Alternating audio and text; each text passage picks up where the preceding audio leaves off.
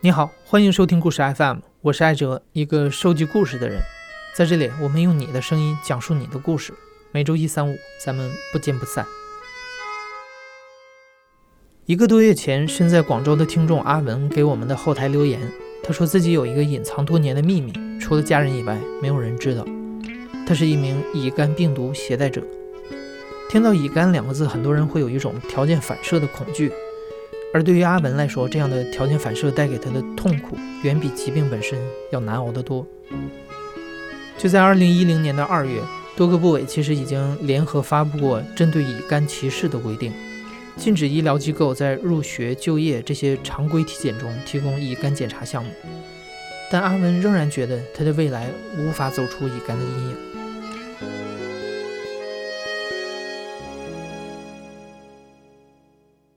我叫阿文，二十五岁，在广州某大学读研究生。我第一次意识到这个问题的时候，就是在那个三年级的时候，我有个同学他有，然后我们老师吧，呃，就提醒我们说他有那个肝炎嘛，就让我们不用去接近他。然后因为我们是没有的，我们也不知道这是个什么东西，然后就也一一起跟他玩的挺好的。到后面的时候。大概是我上初二的时候，有两个哥哥嘛，他们去工作的时候检查出来了，然后在家里养病，然后那时候我们家里人就特别紧张，然后那时候就检查出来了，我有，但我其他亲戚都没有，就感觉天塌了一样，很夸张，就是我哭的挺惨的那时候，当时就是我爸从医院拿到那个通知单的时候吧，拉着我，然后回学校。我当时就跟我爸说：“我说，我说爸，我我得这个病的消息，千万不要跟家里人说。”我爸说：“为什么不能说啊？”他就说：“反正全中国那么多人都得了，然后你得了，应该也没什么。反正国家现在法律也说不能查这个东西。”其实我知道他是在安慰我嘛，但是我就说：“反正你就是不能说。”虽然我当时是初二啊，但是我感觉我的心里还是蛮成熟的，因为我知道，当时我上小学的时候，老师都这样跟我们说，尽量隔那个得了病的人远一点，就觉得以后的找工作啊、结婚啊、跟别人去玩啊，然后别人都会防着我嘛，然后我就觉得挺压抑的吧，因为这个东西是治不好的。在这里，我们有必要解释一下。大家都知道乙肝会传染，但具体来说，它是通过血液、精液和阴道分泌液传播的。所以，无论是握手啊、拥抱啊，还是咳嗽、打喷嚏，都不会传染乙肝。而且，因为乙肝跟甲肝不同，它并不是消化道传染病，所以说，除非两个人的口腔附近有伤口，破坏了口腔黏膜，否则乙肝病毒也不会通过接吻传播。共用餐具也没有危险。但是对于没有获得这类知识普及的人看来，和乙肝病人同吃同住。仍然令他们心生恐惧，而这也给阿文的成长带来了阴影。说实话，我挺伤心的吧那种，因为我大姑妈他们家都是没有的嘛。有一次吧，呃，我从学校放学回来，然后我去他们家吃饭，他就另外给我准备了一个一次性的碗跟筷子，而且还用公筷，就是夹菜也不能伸到。伸到他们的那种碗里面，就我夹个菜，你知道吧？他都会盯着你，你的筷子往哪放，你知道吧？表面上说，哎，不在乎的，知道这个东西是没事的。然后，但是心里感觉防你跟防贼一样，你知道吧？生怕就是说我会传染到他们。就我吃饭用完的那些筷子碗啊，他直接扔火堆里面烧掉了那种。我当时就看到了。虽然我也能理解，但是我心里是接受不了，就跟他直接说了一句：“我说有点不舒服，我就直接回家了。”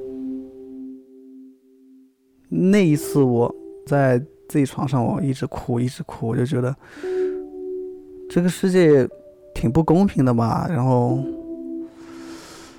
世界上还是会有很多人就会瞧不起我们。当时在大学的时候遇到了一个特别喜欢的女生。当时跟她聊到了这个东西，因为当时不是一直在强调说爱情要忠实吗？要坦白吗？然后我当时就想坦白这个东西，可是我怕，话到嘴边了，我又压回去了，我又没说了。当时就聊了一下，我我们就各自回去了。我还是始终都不敢说出来，因为我觉得一旦说出来，可能朋友都做不了。虽然可能不是我想的那样，但是我就是自卑。你应该从我的话语当中一直听出来我是自卑的，是吧？没对任何人说过，就除了家里的那批人知道。这是我，哪怕我自己喝醉了，喝得烂醉如泥，别人都问不出来的一个秘密。因为这是我最机密的一个东西了，我不想让任何人知道。对于一直隐瞒我的病情的话，确实是件挺痛苦的事情。说实话，比如说我读大学的时候啊，别人都去献血，然后就我不敢去，我还编造各种理由说我不去献血。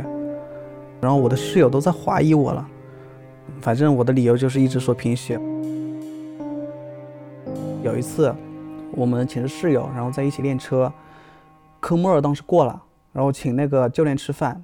当时很巧的一件事就是教练吃狗肉的那种，因为这个东西是不能吃狗肉的，又忌口的嘛，有些东西是有忌口的。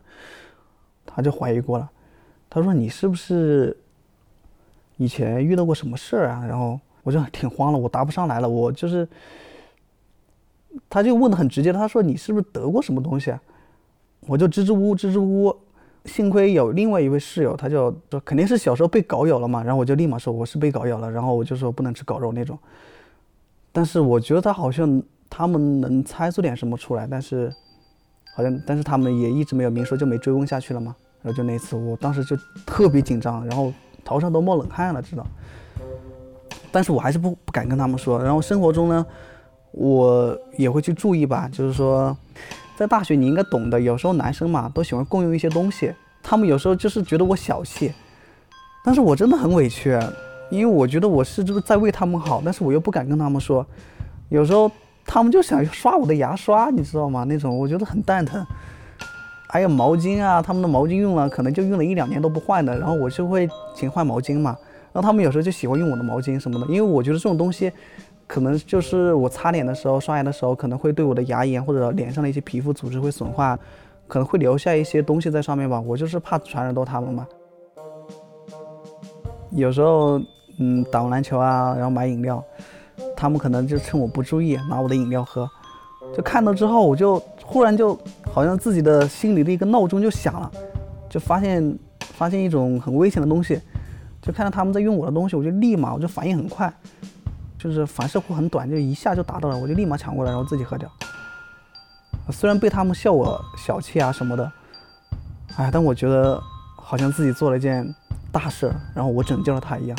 我自己已经是这么痛苦了，我也不想再把悲剧传给别人那种。有时候悲观的时候，我就觉得自己就是个悲剧。说实话，我最害怕遇到的情况就是，我之前付出了所有的努力，就因为这个病给我否决掉。我就怕到时候我看上了一个很好的用人单位，然后我去面试，各方面都合适，然后但是那用人单位就体检之后就是我不行的那种。我就是最怕这种情况。怎么说呢？就是在我得了病以后吧，就是在我接受这个现实以后。其实我身上这个东西是一直在鞭策我的。说实话，我记得我在我的卧室里面那堵墙上，我就写了一个，我说，既然得了这个东西，那我就比别人多要付出三倍的努力。所以我当时初二以来就读书就特别用功，然后那一年我还考取了全校的前十名，很奇迹的一件事情。然后当时老师跟我同学都不理解。我当时没跟他们说我得的是什么病，我就说我得的是胃痛嘛那种，就是说我还说过一句特别搞笑的话，就是我以后一定要让用人单位因为我的才华而不去嫌弃我这个病，就是说可能就是说非我不可的那种情况，我就说我想要达到这种情况那种。当自己坚持不下去的时候，嗯，就会就会想到这个东西，可能我这点努力还不够。我最怕的一点就是说，我曾经为这个想法坚持到了现在，但是努力了这么多年还是跨不过去这个坎，这是我最怕的那种。我花了将近十年的时间，我想去改变这个东西，结果发现这十年还是依然改变不了这个现实，这是我觉得最绝望的。就是当时在，呃，我大学毕业，我当时那个时候考上了研究生嘛，然后大概有六个月的空闲期，我就打算去做点事，然后给自己挣点钱花。然后去到那个公司的时候，他要体检，然后当时去到那里，然后他就拿了两张表给我，我跟我朋友一人一张。说指定哪家医院，不是那里检的他不要。我当时心里挺担心的，因为虽然是挺担心，但是又觉得好像应该不会再检查这种东西了嘛。当时国家法律规定了，说这个东西是不能检查的，检查了是违法。但是几天之后我去拿那个检查表的时候，那医生说我肝有问题。检查之后。我那朋友就，我不知道他是傻还是说，还是说是真不知道，他没往那方面想，他就说，啊，你肯定是昨天喝酒了，因为我就是检查前一天嘛，晚上跟他喝了点酒，喝了点啤酒，他就说你肯定是喝酒了，伤到肝了，我就说是的，是的，是的，嗯，我当时也没往那方面想，就拿到公司去了，我就给公司看那个结果，结果那个公司就说。小伙子啊，你你这个肝是肝炎啊那种，你可能在这里做不了了。我朋友当时是有事，好像出去上厕所，他不在。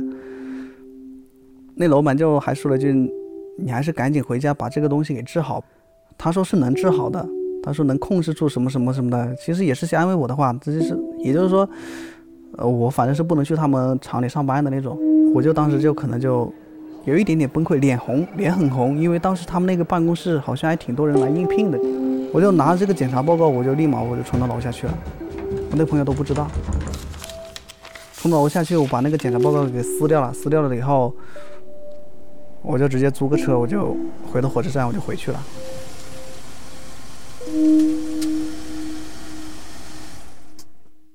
但回到家以后，心里有点承受不了，关了几天。在家里就睡了几天，然后我爸妈问我怎么回事，我说，我说以前谁说厂里面不检查的这种东西的？我读书那么多有什么用啊？到最后还不是因为这个东西把我给打下来，我就哭嘛，我就觉得整个人生都没希望了嘛，我就觉得，我爸就一直安慰我说什么，哎不会有事的，然后以后你考上研究生了，找到好工作，那些单位肯定是不会嫌弃你的。现在谁还检查这种东西啊？那种只有那种很差的厂、很 low 的厂子，然后才会去做这种东西。哎呀，我觉得这种安慰很生硬，我也不知道当时有什么东西能安慰我。哎呀，就只能自己，只能自己慢慢的去熬吧。然后等时间过去了，慢慢去抚平这个伤疤吧。那种，嗯，一直没有迈过去，包括到现在，我到现在都有那种坎。我一直没有迈过去，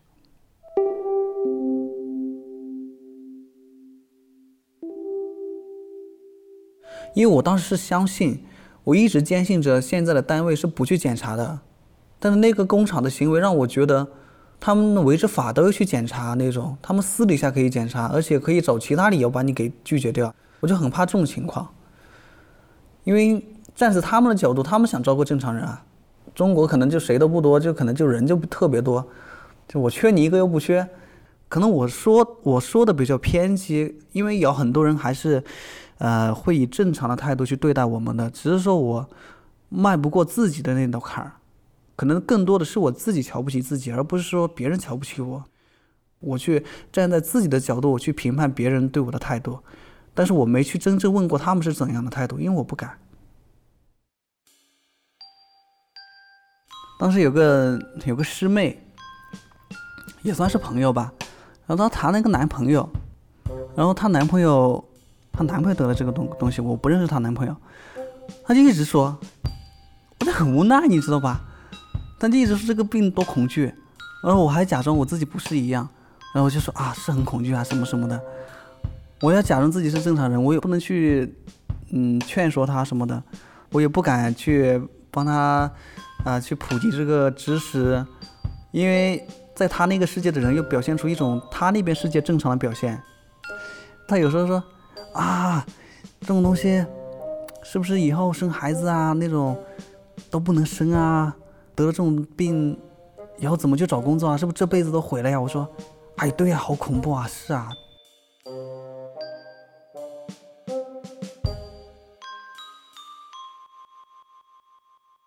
还有一次，我高中老师一个化学老师，他就在课堂上就说，他就提到这个东西了，他就说，你们一定要注意卫生啊，注意医疗啊，千万不要染上这个东西。我当时听了，我就心里挺震惊的，嗯，挺不是滋味的，也冒冷汗。但是我还是要跟我同学一起去感叹，幸亏自己没有得这个东西，还要去感叹这种东西。我从初中开始知道我这个病情的时候，我就一直在努力试图去扮演他们正常人的世界，他们所谓正常人的世界里面那种正常情绪。特别是当他们提及到这个东西的时候，我又扮演那种他们那个正常人的没有得那种东西的惊讶，或者是有时候他们不懂的，就是偶尔还会嘲笑、恐惧。将近有十年了吧，我就一直在活在那个角色里面，不是在活在自己的角色里面，而且这个面具可能也戴不了多久了，我始终都要去跟我即将要面对的人要去坦白了。说实话，我真的不知道该怎么对他们说。比如说我未来的老婆，我都不知道我未来有没有老婆。我现在就想，就是当有一天我又跟他谈恋爱了，我该怎么去跟他说？说实话，我很怕。还有一点就是，我找工作的时候，我该怎么去自信？我该，就是万一别的单位拒绝我，该怎么办？现在就是，我知道我接受不了这个现实，但是这个现实一天天，就是又向我逼近。因为我还有一两年我就要去找工作了，我也不知道我那个单位检不检查，所以就想到这个东西，我就会闷闷不乐。特别是这段时间，我经常失眠。经常是两三点才睡，然后早上可能就很早就醒来了，每天都是三四个小时的睡眠。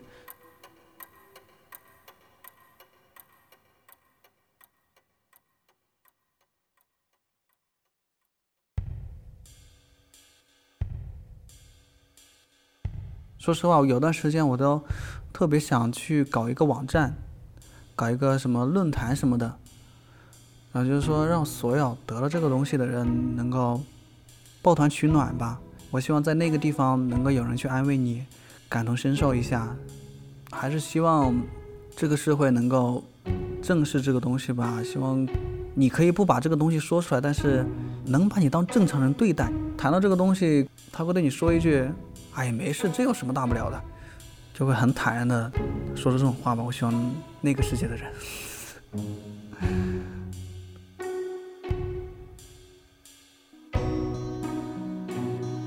这次对阿文的采访是一次远程采访。那天阿文和我们约在了夜里十点，因为只有在深夜，他才能在学校里找到一间没有人的实验室，悄悄避开所有的同学，再给我们讲述他的故事。采访结束之后已经是午夜，可他还是发来微信，说自己从来没有把这些话说给任何人听过。他不知道自己还要隐藏多久，也不知道自己还要孤独多久。他渴望被理解。也渴望自己能跨过心里的自卑和恐惧，用真实的面目去面对这个世界。